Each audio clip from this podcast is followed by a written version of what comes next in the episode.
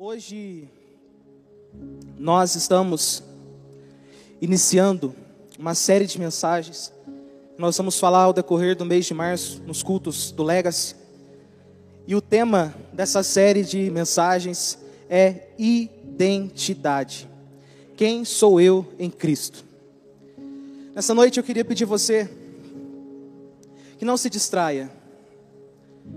Eu queria pedir a você que só levante, só ande, quando for realmente necessário, porque Deus quer falar muito ao nosso coração aqui nessa noite.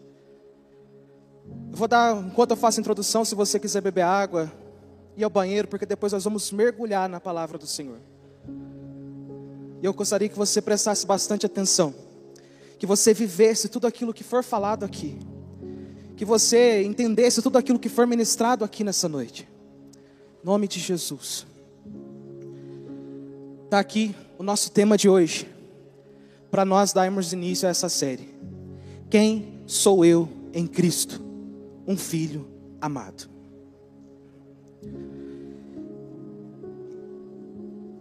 Mesmo que o número de cristãos no Brasil ele tem aumentado ano após ano, ele tem crescido ano após ano,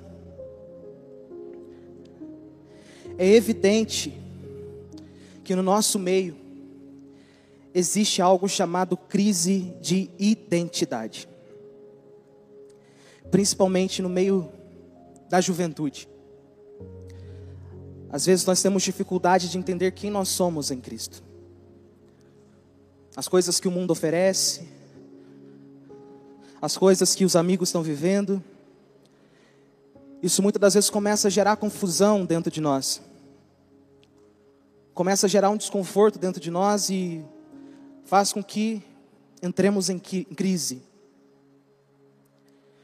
Como eu havia falado, o Brasil, o número de cristãos ele cresce ano após ano. Mas existe uma grande crise de identidade que tem atrapalhado a vida espiritual de muitas pessoas por não entenderem quem são em Cristo, por não entenderem aquilo que Jesus fez por elas, por não entenderem aquilo que Cristo tem para nós.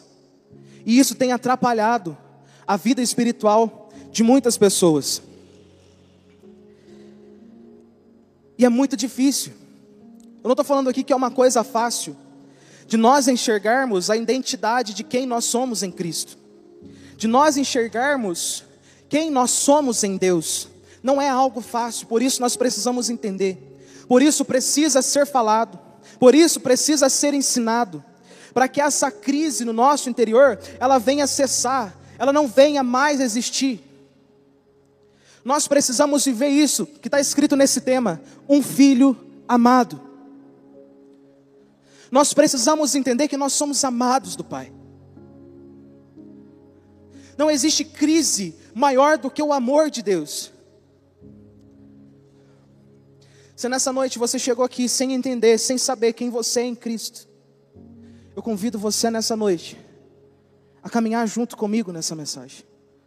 Se você quer viver realmente a palavra de Deus, eu convido você a caminhar junto comigo por essa mensagem. E muitas das vezes, isso não ocorre porque Deus ele não fala conosco. Nós não entendemos quem nós somos, não é porque Deus não fala conosco, mas sim porque nós não agimos de acordo com aquilo que está escrito na Sua palavra sobre quem nós somos. A gente quer viver por nós mesmos. Eu falava isso na quarta-feira. A gente quer viver o nosso eu. A gente quer viver da nossa forma. Nós achamos que somos alguma coisa. nós achamos que nós podemos alguma coisa. Quando na verdade tudo é por meio de Jesus. Se você é amado é porque Ele te amou primeiro. Se você é cuidado é porque Ele cuidou de você primeiro. E nós precisamos entender isso. Está na palavra de Deus tudo que nós precisamos saber a respeito de quem nós somos está registrado na palavra dele. Tudo que nós vamos falar aqui não é invenção, não é achismo. Nós não criamos esse tema para atrair você, para atrair jovens para o Legacy. Está na palavra. Porque se não estiver na palavra, tudo que nós falarmos aqui será em vão. Será somente barulho. Não vai valer de nada. Tudo que você precisa saber sobre a sua identidade está na palavra de Deus. Por isso nós precisamos mergulhar fundo naquilo que Deus fala conosco. E mesmo estando na palavra de Deus, a identidade do cristão hoje está confusa. O cristão está confuso. É tanta informação, é tanta coisa que coloca de informação na sua vida durante todo o dia, durante toda a semana. E se nós não lermos, se nós não entendermos a palavra de Deus, isso começa a gerar confusão em nós, porque nós começamos a viver por aquilo que o mundo está falando para nós que é certo. Nós começamos a viver por aquilo que o mundo está ditando para nós e não por aquilo que a palavra de Deus está falando para nós. Por isso que a identidade do cristão hoje ela está em crise. Por isso que as pessoas chegam na igreja, nós vamos ver mais adiante, e não sabem quem elas são em Cristo. Ah, eu batizei, nasci de novo, nasci, mas quem é você em Cristo? Nós precisamos entender a profundidade disso. Às vezes nós focamos muito nos rituais, nos afazeres, e esquecemos de quem nós somos em Cristo, da nossa identidade verdadeira no Pai.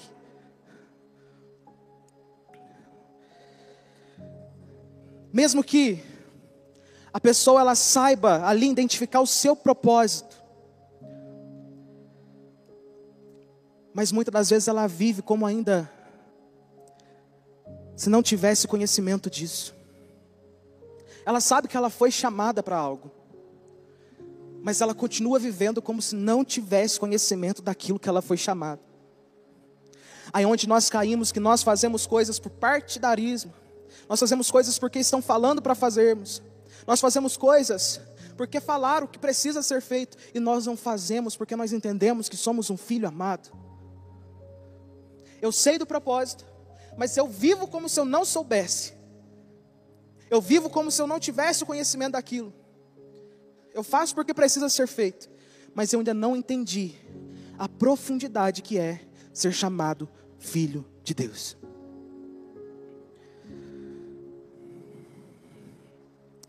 Então, compreender a sua identidade em Cristo e a identidade do cristão de acordo com a Bíblia.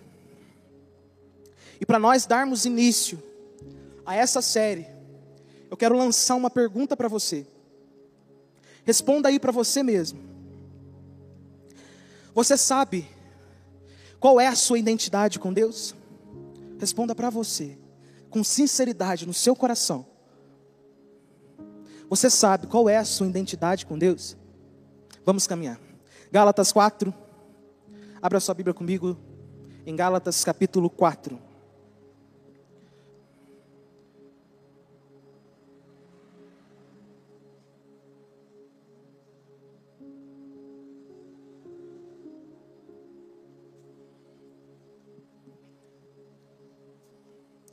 Quem achou, diga amém.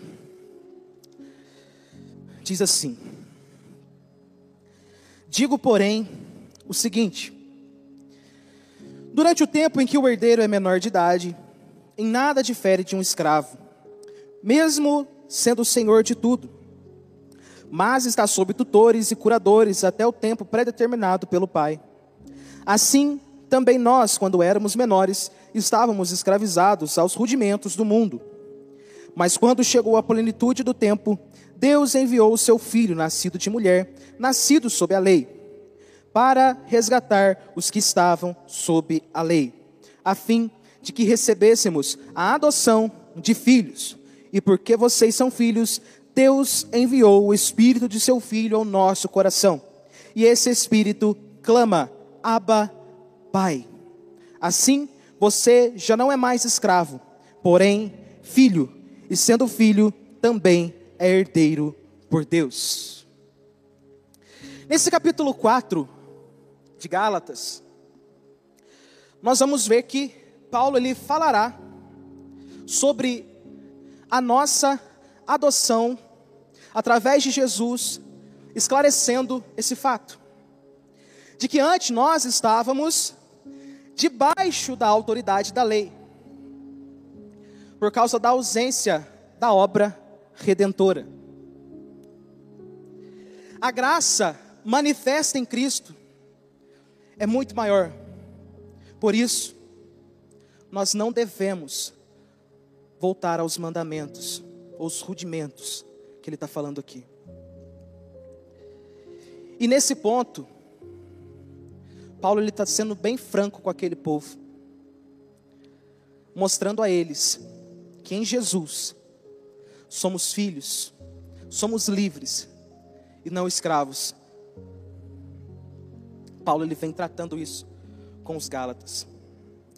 No versículo 1 diz: Digo, porém, o seguinte: Durante o tempo em que o herdeiro é menor de idade, em nada difere de um escravo, mesmo sendo o senhor de tudo. No mundo antigo, isso nós precisamos entender. No mundo antigo, um herdeiro menor de idade, ele não tinha direito à sua herança. Temporariamente na mesma situação legal que um servo, nada possuindo. Então, um herdeiro menor de idade, ele estava equiparado na condição de servo. Nada ele possuía, ele não tinha direito a nada. No versículo 2, nós vamos ver uma outra situação. Olha só. Mas está sob tutores e curadores até o tempo predeterminado pelo Pai. Tutores quer dizer pedagogo. Nesse caso que está falando aqui, o tutor era um escravo que protegia o herdeiro menor de idade, enquanto os administradores eram os curadores responsáveis pelas demais necessidades ali de seu herdeiro, até ele atingir a maioridade, que era o tempo determinado pelo pai. O pai determinava um tempo para que o herdeiro menor de idade pudesse ali possuir aquela herança.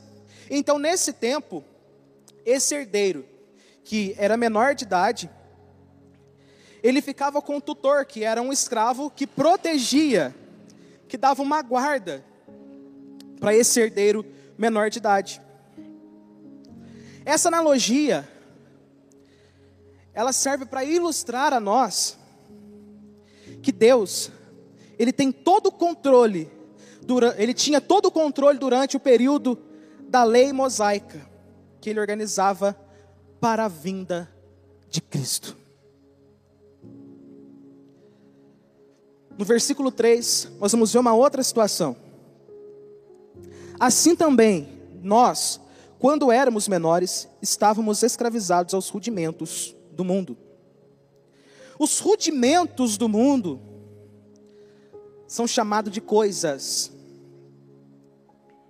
Ou seja, éramos escravos pelas coisas do mundo.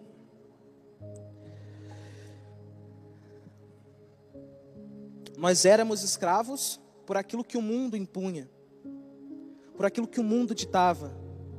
Vivíamos debaixo da lei nós não tínhamos acesso a essa herança.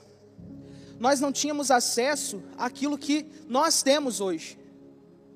Ou seja, Paulo ele usa essa analogia de um herdeiro menor de idade para falar conosco, quando nós ainda não havíamos sido livres através de Jesus.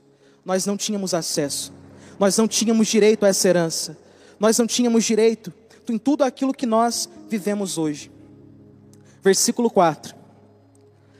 Mas quando chegou a plenitude do tempo, Deus enviou o seu filho, nascido de mulher, nascido sob a lei.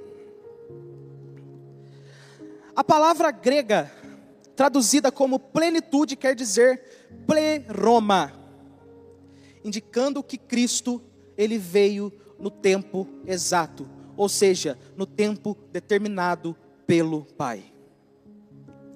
Aqui mais uma vez nós vemos isso. Que tudo estava sob o controle de Deus, preparando a vinda de Cristo para que nós pudéssemos ter acesso a essa herança. Você está conseguindo caminhar comigo por esse raciocínio? Está entendendo? Se não tiver, a gente começa de novo, até meia-noite, né, Roberto? Oi? Ei, senhor Benedito. Então nós precisamos entender, para a gente caminhar e chegar numa conclusão.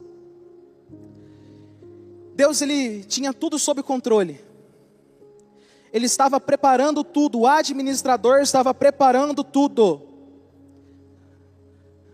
Enquanto os herdeiros menores, nós, que não tínhamos direito, Deus ele estava preparando a vinda de Cristo.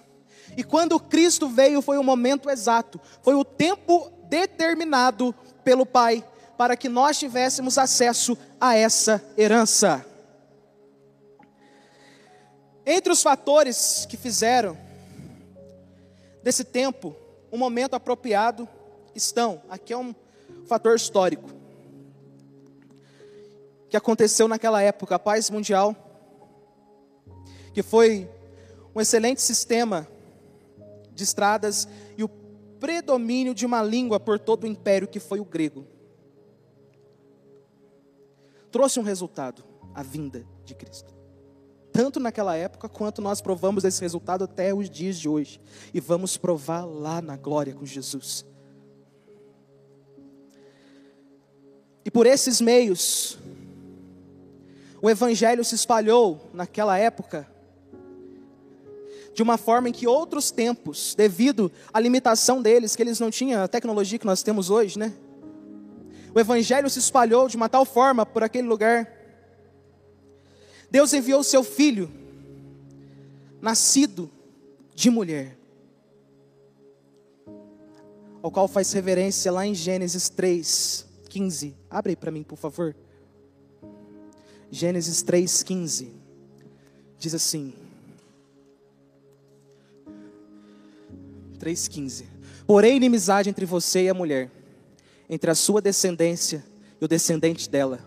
Este lhe ferirá a cabeça, e você lhe ferirá o calcanhar. Ele foi nascido sob a lei, como nós acabamos de ler, que se refere ao fato de Jesus saber o que era viver sob a lei. E essa expressão para nós, ela implica que ele, que Jesus, ele cumpriu perfeitamente toda a lei, e que nenhum outro ser humano poderia fazer, porque nós somos falhos. Mas a perfeição, a plenitude estava nele, por isso ele foi capaz de cumprir toda a lei. Ele veio e cumpriu. Versículos 5 e 6 de Gálatas. Para resgatar os que estavam sob a lei, a fim de que recebêssemos a adoção de filhos e porque vocês são filhos, Deus enviou o Espírito de seu Filho ao nosso coração, e esse Espírito clama: Abba, Pai. Uma grande diferença entre os incrédulos e herdeiros menores é que, guarda isso, sem um relacionamento com Cristo, todas as pessoas são escravas do pecado. Se nós não entregamos a nossa vida para Jesus, se nós não desejamos viver um relacionamento com Ele, nós nos tornamos escravos do pecado. Nós precisamos viver sobre nós essa adoção de filhos.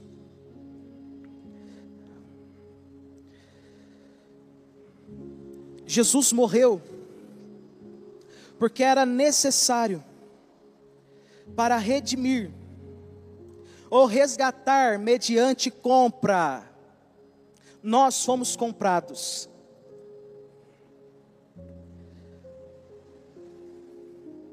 Uma segunda diferença entre os incrédulos e os herdeiros menores é que os cristãos recebem a adoção de filhos, em lugar de serem filhos por laços de sangue, nós recebemos adoção. Não é aquele filho através de um laço de sangue, mas é alguém que te abraçou. alguém que te chamou por filho, alguém que decidiu te amar, alguém que decidiu cuidar de você. Você recebeu a adoção, eu recebi a adoção, nós recebemos a adoção de filhos. Jesus Cristo, Ele é o único filho que possui uma relação natural com o Pai. Nós fomos adotados, não tínhamos direito, mas Ele veio, pagou o preço, nos resgatou dessa escravidão. Nós fomos levados para junto dEle.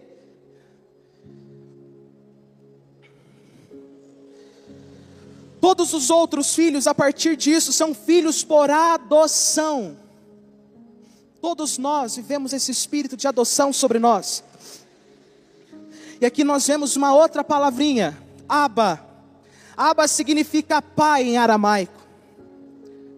Mas ela possui, entende isso? Uma conotação pessoal como papai. papai. Você só chama alguém de papai se você tem uma intimidade, se você tem um convívio, se você caminha junto.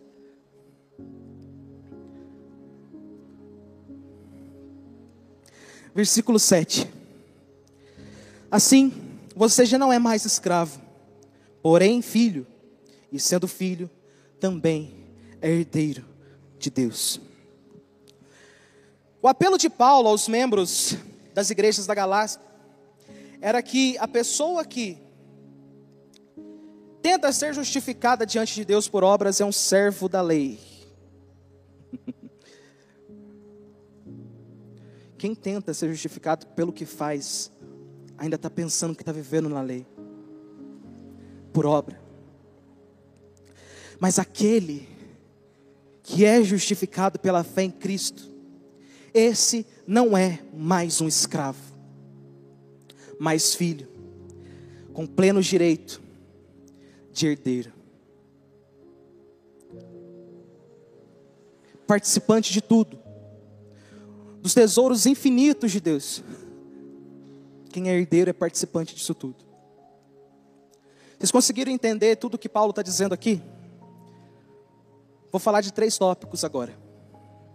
O primeiro é identidade em Cristo. Quem quiser anotar, pode anotar. Identidade em Cristo.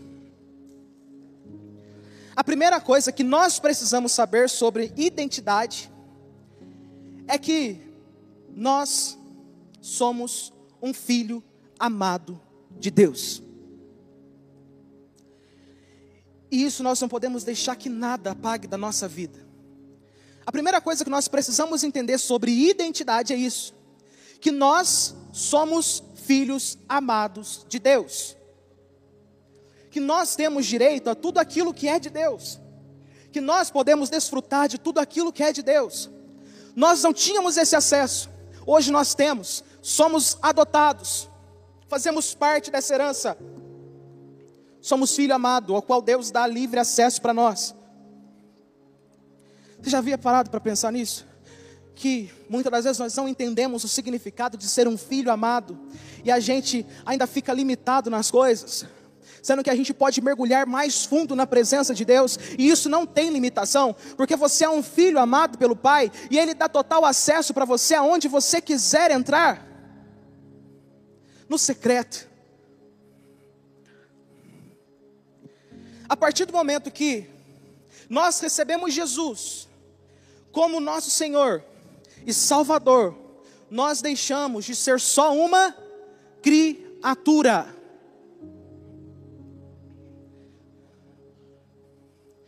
Pensa com a mentalidade de um artista. Vamos colocar um artista plástico. Ele foi lá, fez uma obra de arte, mas ele não coloca uma assinatura naquilo. Aquilo é somente uma criação, sem dono. Uma criação. Você sabe que aquilo é uma arte, que aquilo é uma criação, mas que não existe dono. Mas se a pessoa vai lá, dá a assinatura dela, aquela arte passa a contar um valor. Entenda que nós fomos marcados pelo sangue de Jesus, quando nós nos entregamos a Ele, quando nós nos prostramos mediante a Ele, quando nós rendemos a nossa vida a Ele, quando nós rendemos o nosso coração a Ele, nós somos marcados pelo sangue de Jesus, e não há nada que possa pagar isso da nossa vida, não há nada que possa tirar isso de nós. Quando nós recebemos Jesus, nós deixamos de ser uma criatura e passamos a ser chamados filhos.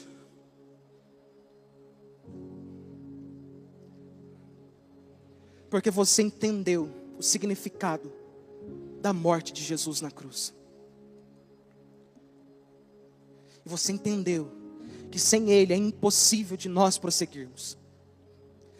E nós passamos a caminhar como filho, sendo guiado pelo Pai. Mas preste atenção, porque não é porque você reconhece como Senhor que você será tratado como um servo. Às vezes a gente tem isso, né? Senhor, servo, Senhor, servo. Eu sou servo, sou servo, servo, servo, servo, servo, servo. Senhor, Senhor. A gente começa a criar uma distância entre nós e Deus. E esquecemos que somos filhos, que fomos chamados para um lugar de intimidade com Ele. A Bíblia é muito clara. Jesus não nos chama de servo, mas de amigos. Abre lá comigo João 15, 15. João 15, 15.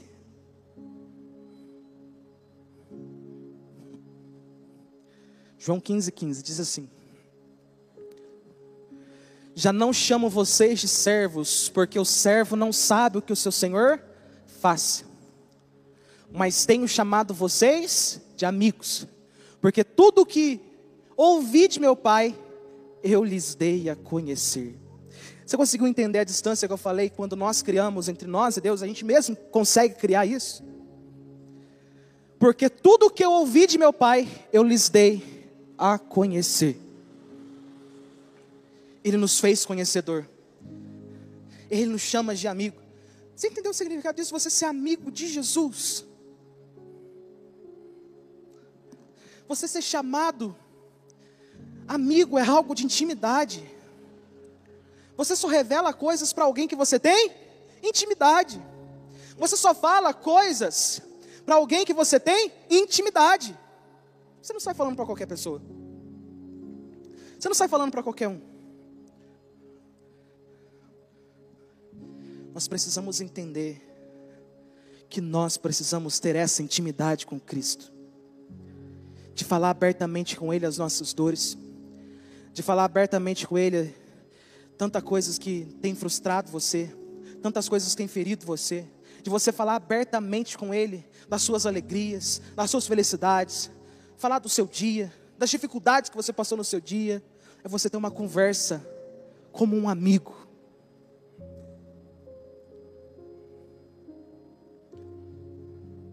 Hoje a gente estava conversando ali atrás.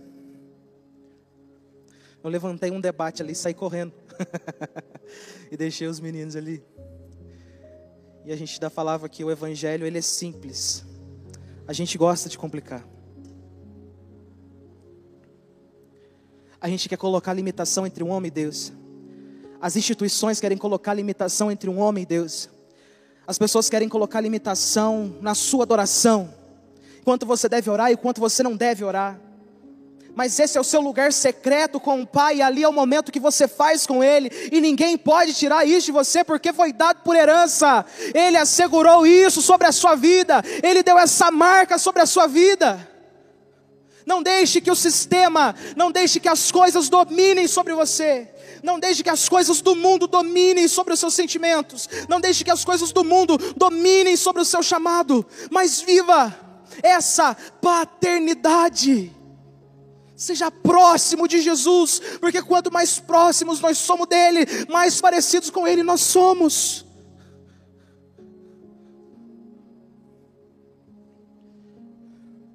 Nós precisamos conhecer quem é esse Jesus. Chega, chega da gente continuar vivendo de culto, Chega da gente continuar vivendo de legacy legacy.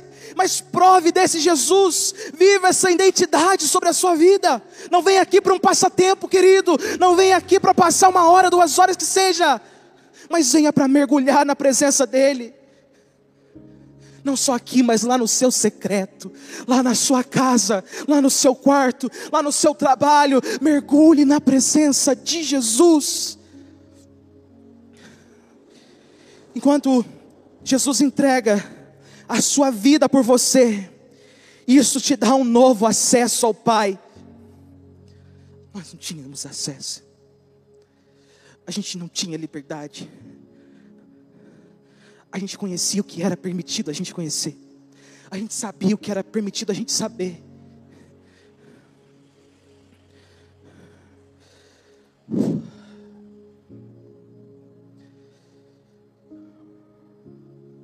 Mas quando ele se entrega, ele dá um novo acesso para você. Que você tenha a qualquer hora do dia. A qualquer hora. De madrugada, à tarde, de manhã, de noite. De madrugada, a filha é menor, né? O povo não fala isso. Eita Jesus. Qualquer momento do seu dia, você tem acesso a Ele. Agora você passa da categoria de órfão para a categoria de filho de Deus. Quando é consumado o sacrifício na cruz, que Jesus ele ressuscita, você passa da categoria de órfão, de alguém que não era herdeiro, você passa para a categoria de filho, de um filho que tem uma herança.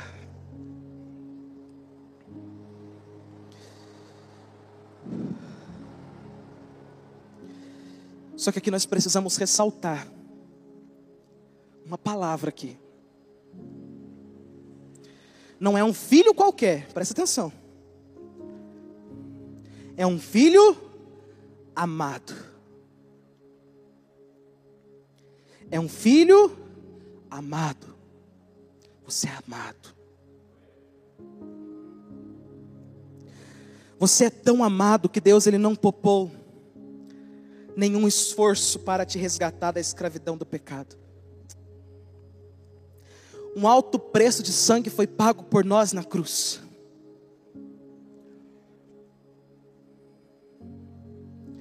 Nós somos tão amados por Deus, que foi pago um preço de sangue. E às vezes nós não entendemos o quão precioso foi esse sacrifício. Tudo que esse sacrifício revela. O amor de Deus para com cada um de nós. Principalmente a juventude, né? Fala assim: nunca ninguém morreu de amor por mim, né? Nunca ninguém fez um, algo que me impressionasse. Mas que eu tenho para falar para você que Jesus ele fez o maior ato de amor da história desse mundo por você e por nós. Ele fez o maior ato de amor que já se viu, morrendo naquela cruz, pagando um alto preço de sangue para nos salvar. Então não viva agindo como um servo ou como um órfão.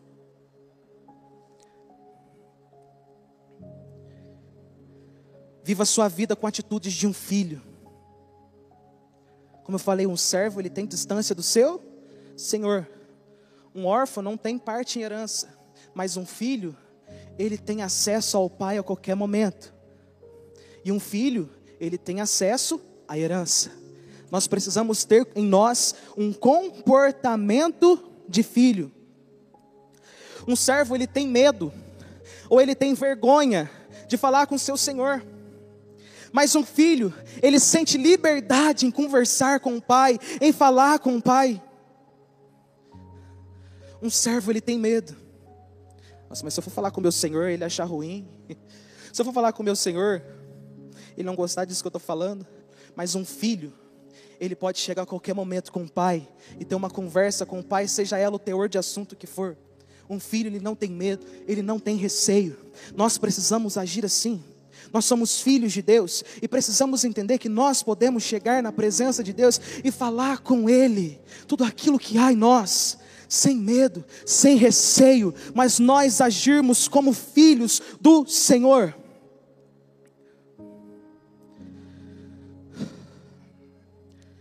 O órfão, ele se sente rejeitado ou excluído. O filho sabe que é único e amado pelo pai. Quem é órfão, que ainda não entendeu essa paternidade, ainda existe um vazio que precisa ser preenchido pelo pai. Se sente excluído, se sente solitário, se sente sozinho. Começa a achar que ninguém a ama, começa a achar que ninguém gosta dela, começa a achar que as pessoas olham diferente, porque ainda está com o espírito de órfão em si.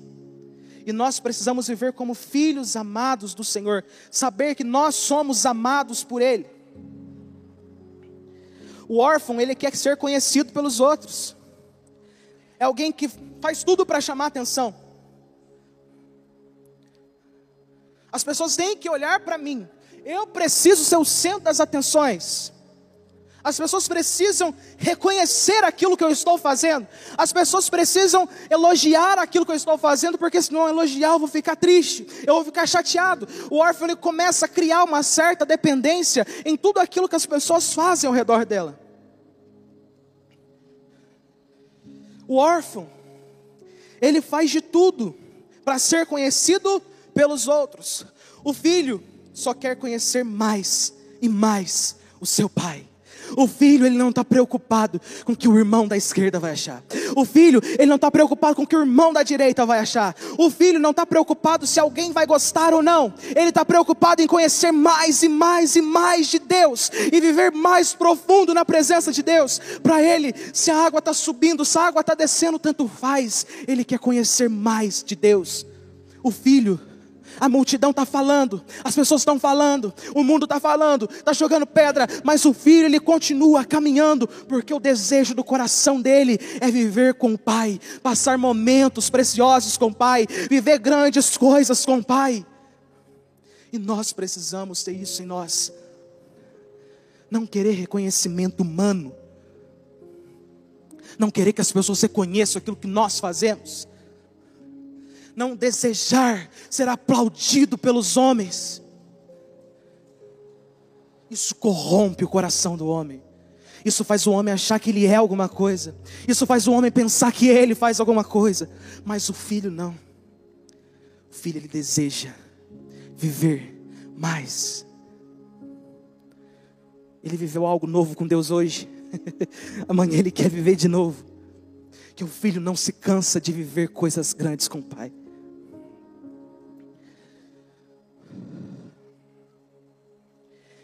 Aqui, no último tópico da paternidade, eu quero falar o segredo do secreto.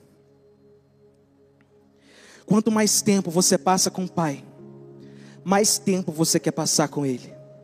Porque quanto mais você conhece do pai, mais o desejo de você saber quem ele é todos os dias vai começar a brotar no seu coração porque você não vai começar a agir pelos seus interesses, você não vai começar a agir por aquilo que o seu coração está falando, mas você vai passar a viver no secreto você vai passar a viver ali no seu lugar com Deus, onde naquele lugar será revelado coisas grandes para você, onde ali naquele lugar você vai experimentar quão é boa, quão agradável, quão perfeita é a vontade de Deus sobre a sua vida, e isso vai fazer com que você cada dia mais deseje provar desse Deus, provar desse Pai. E é isso que falei que era paternidade, primeiro tópico, né? Até eu já estou viajando. era identidade em Cristo. O segundo tópico, que é paternidade. É isso que vai nos fazer levar para esse segundo tema.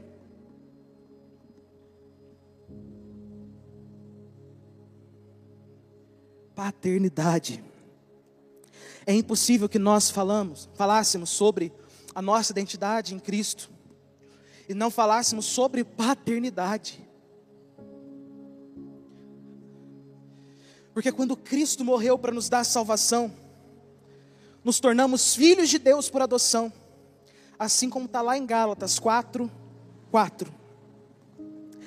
Mas quando chegou a plenitude do tempo, Deus enviou o seu filho, nascido de mulher, nascido sob a lei, para resgatar os que estavam sob a lei, a fim de que recebêssemos a adoção de filhos. E porque vocês são filhos, Deus enviou o Espírito de seu Filho ao nosso coração, e esse Espírito clama: Abba, Pai. Ou seja, Jesus deixa de ser o unigênito, o único filho do Pai, para se tornar o primogênito dos muitos filhos de Deus. Então ele deixa o lugar de único e passa a ser o primeiro, porque após isso viria muitos outros filhos que somos todos nós.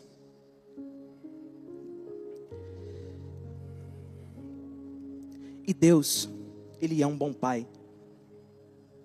Entenda isso, Deus é um bom Pai. Só que a nossa mentalidade terrena não consegue enxergar com clareza o que isso significa. Porque a gente fica tão preso nas coisas desse mundo. Em um culto como esse, talvez a sua mente está viajando, vagando. Ou tem uma mosquinha.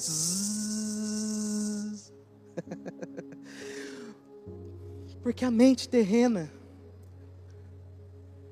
tem predominado. E nós não entendemos o significado da bondade de Deus para conosco nós não entendemos o significado dessa bondade do Pai com a nossa vida. Quando nós fazemos as coisas para Ele, muitas das vezes, aqui eu estou falando da mentalidade terrena, tá gente? Da mentalidade terrena. Muitas das vezes fazemos para obter recompensas. Mas se nós somos filhos, caminhe comigo aqui nesse raciocínio. Se nós somos filhos, não há recompensa. Tudo já é nosso por direito. Então, olha a mentalidade nossa. Eu tenho que fazer para Deus me abençoar. Eu tenho que fazer, senão eu não vou ter recompensa. Eu tenho que fazer, eu tenho que dar tanto para receber tanto. Eu tenho que fazer tanto para receber tanto. Cara, já é tudo nosso, por direito pela herança, nós somos herdeiros, somos filhos amados do Pai. E a nossa mentalidade terrena fica nessa até hoje. Até hoje, porque eu creio que a partir de hoje você vai começar a viver essa identidade sobre a sua vida. Só se você não entendeu a mínima do que foi falado aqui. Ou se você realmente decidir que não quer isso para a sua vida. Porque do contrário, nós precisamos viver essa identidade de filho sobre nós. Então, se nós fazemos algo para Deus, deve ser feito por amor e não esperando algo em troca. Se você faz porque você ama, se você faz, porque você é grato ao Pai. Se você faz, é porque você entendeu o amor dele para com você. E uma forma de gratidão, em uma forma de amor, você faz, não para esperar recompensa, mas você faz porque você ama. Mesmo assim, ainda é comum, com a mentalidade terrena, agir como servo e fazer as coisas de Deus esperando uma recompensa, como se fosse um salário para nossa servidão. Eu tenho que fazer porque eu preciso receber algo de Deus. Não. Você faz porque você é filho, você ama, você é grato ao Pai. Gálatas 4, versículo 7 vai nos dizer: Assim você já não é mais escravo, porém filho. E sendo filho, também é herdeiro por Deus. É como se nós agíssemos como filho mais velho na parábola do filho pródigo. Não precisa abrir, não, mas ela está lá em Lucas 15. Quando é, o filho mais novo ele cai em si, percebe na, no, besteira que ele tinha feito de sair da casa do pai, onde ele tinha tudo, ele se arrepende. Quando ele volta, o pai dá uma festa para o retorno desse filho. E o filho mais velho, que já estava ali com o pai, ele fica com ciúmes. Pai, mas eu estou contigo aqui tantos anos. O senhor nunca fez uma festa para mim. O senhor nunca me deu nada. E para esse seu filho, que gastou toda a sua herança, o senhor dá uma festa. E o pai vira e fala para ele: Filho, tudo o que eu tenho é seu. Quando nós esperamos recompensa, nós estamos agindo como aquele filho mais velho. Mesmo nós tendo tudo na nossa mão, a gente ainda quer uma recompensa. Aquele filho, ele poderia fazer uma festa a qualquer hora, ele poderia dar uma festa a qualquer momento, porque tudo era dele. Ele ainda não tinha entendido esse direito de posse. Tudo Deus deu a nós, para nós vivermos, provarmos, sentirmos. E por que ainda a gente quer tratar como se a gente fosse um servo da casa desse Senhor, esperando algo em troca? Você serve porque você ama, ou você serve porque pediram para você servir, ou você serve porque a igreja estava necessitando. Você serve porque você entendeu a sua gratidão a Deus. Você serve porque você tem amor pela obra dele. Você tem amor e gratidão por tudo aquilo que Ele fez a você.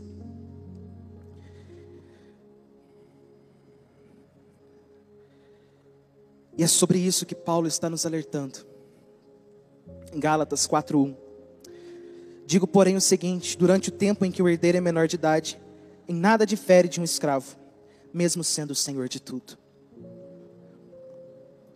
Quando nós não recebemos Cristo, nada difere de alguém que ainda vive uma vida escrava do pecado. Nada.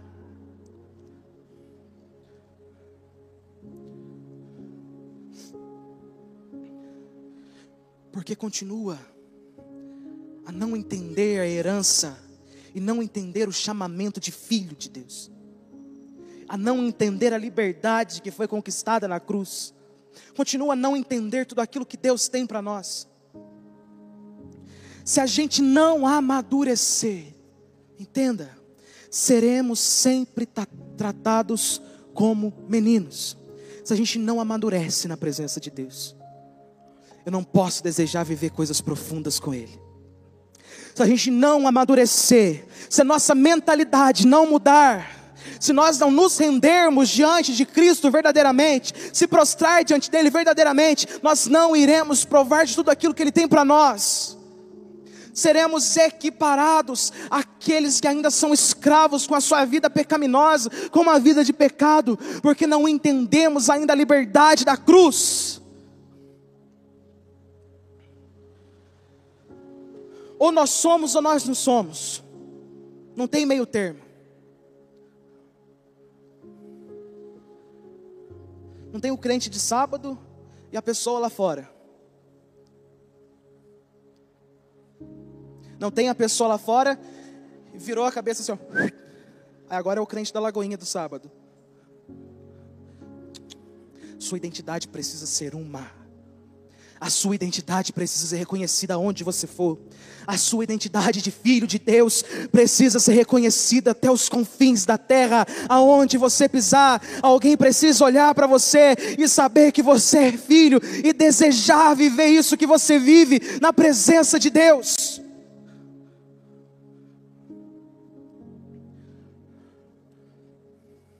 Falei aqui sábado. A gente falou tanto do avivamento lá na universidade, Estados Unidos.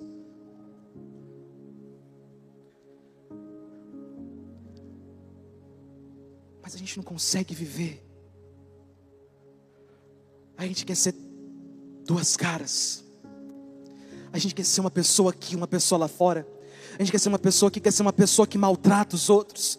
A gente quer ser uma pessoa aqui que adora, diga santo, mas dentro de casa não condiz com a identidade de filho de Deus.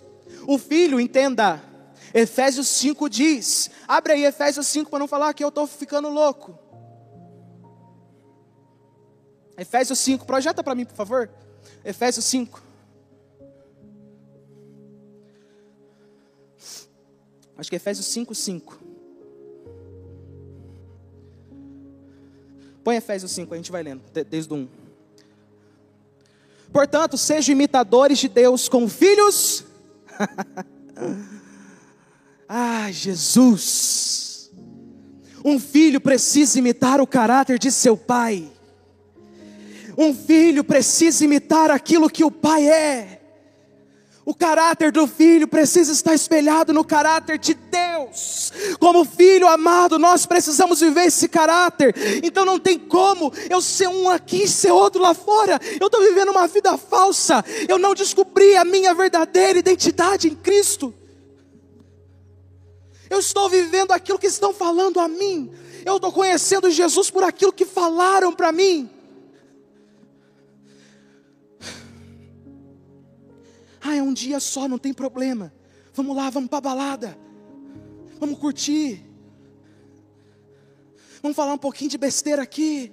Vamos assistir um pouquinho de pornografia aqui. Não tem nada a ver. Ou não tem nada a ver, está levando gente atrás de gente para o inferno. Porque ainda não entenderam o significado de ter o caráter de Deus sobre a sua vida. Porque ainda não entenderam o caráter de ser chamado filho amado de Deus. Não tem como eu ser duas caras. Não tem como eu viver algo aqui e dentro da minha casa eu ser um, uma pessoa macabra, uma pessoa amarga, que não transpira a identidade de Jesus. Se no meu trabalho as pessoas não suportam ficar perto de mim, que filho amado de Deus eu sou. Ou eu tenho o caráter de Deus, ou eu não sou. Ou eu tenho a identidade dele em mim marcada, selada, ou eu não sou. Eu estou vivendo uma mentira, eu estou vivendo uma falsidade.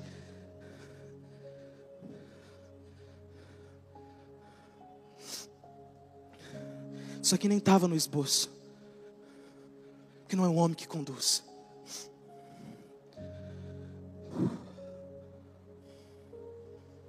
Quer viver o que viveram nos Estados Unidos, mas é duas caras aqui é crente, um pé no mundo. É o crente Raimundo, né? Um pé na igreja, outro no mundo.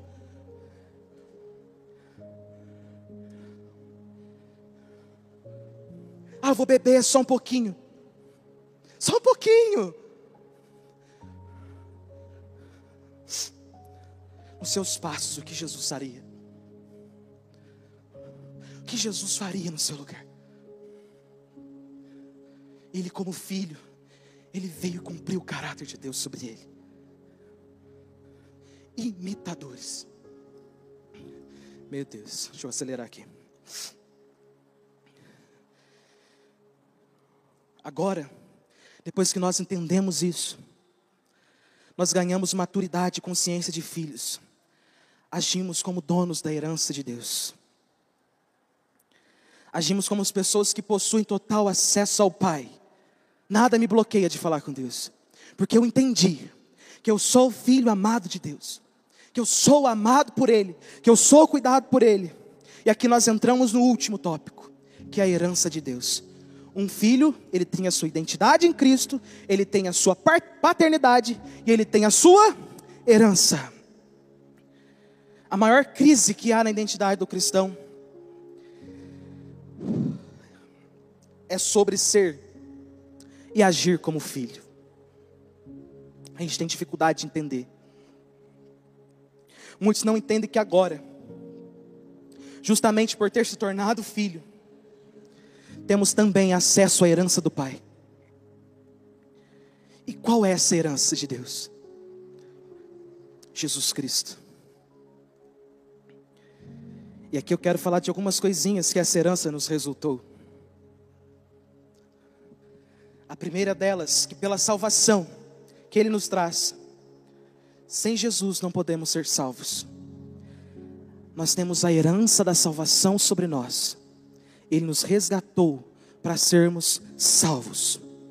Depois, pelo Espírito Santo que passa a habitar em nós, por causa da vitória de Jesus sobre a morte, nós temos um amigo, um Espírito Consolador, que está conosco todos os dias da nossa vida, até a consumação dos séculos. Isso nos resultou esse amigo, nessa pessoa que está presente conosco todos os dias.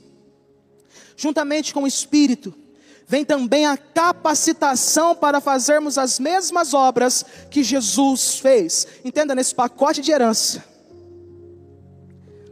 nós podemos fazer as mesmas obras que Jesus fez: curar os enfermos, profetizar, expulsar demônios e tudo aquilo que Jesus fazia. E o próprio Jesus fala que nós faríamos obras maiores do que o que ele fez.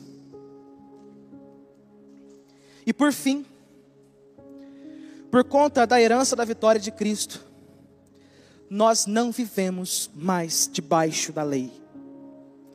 Hoje vivemos tempo da graça. Mas eu costumo falar que a graça é mais perigosa do que a lei, porque a lei você só pagava se você fosse pego. A graça não. Se você pensa pisar um pouquinho para fora, existe uma pessoinha lá dentro que grita assim: opa!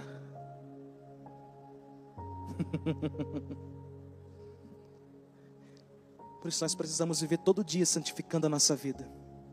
Todos os dias vivendo essa graça em nós. Fica de pé.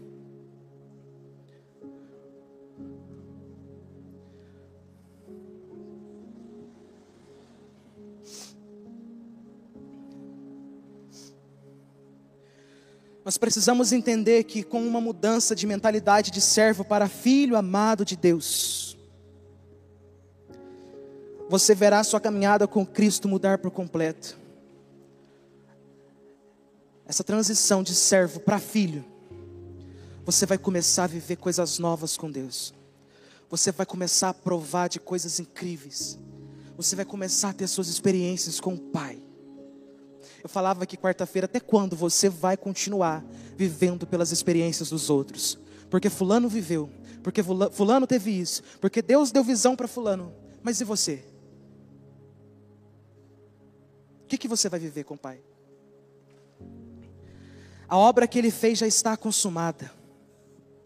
Cabe você agora decidir viver com aquilo que Ele já nos deu ou não viver.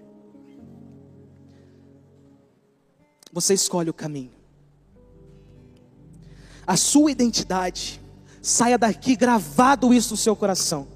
A sua identidade é ser um filho amado de Deus, por intermédio de Jesus Cristo. Feche os seus olhos.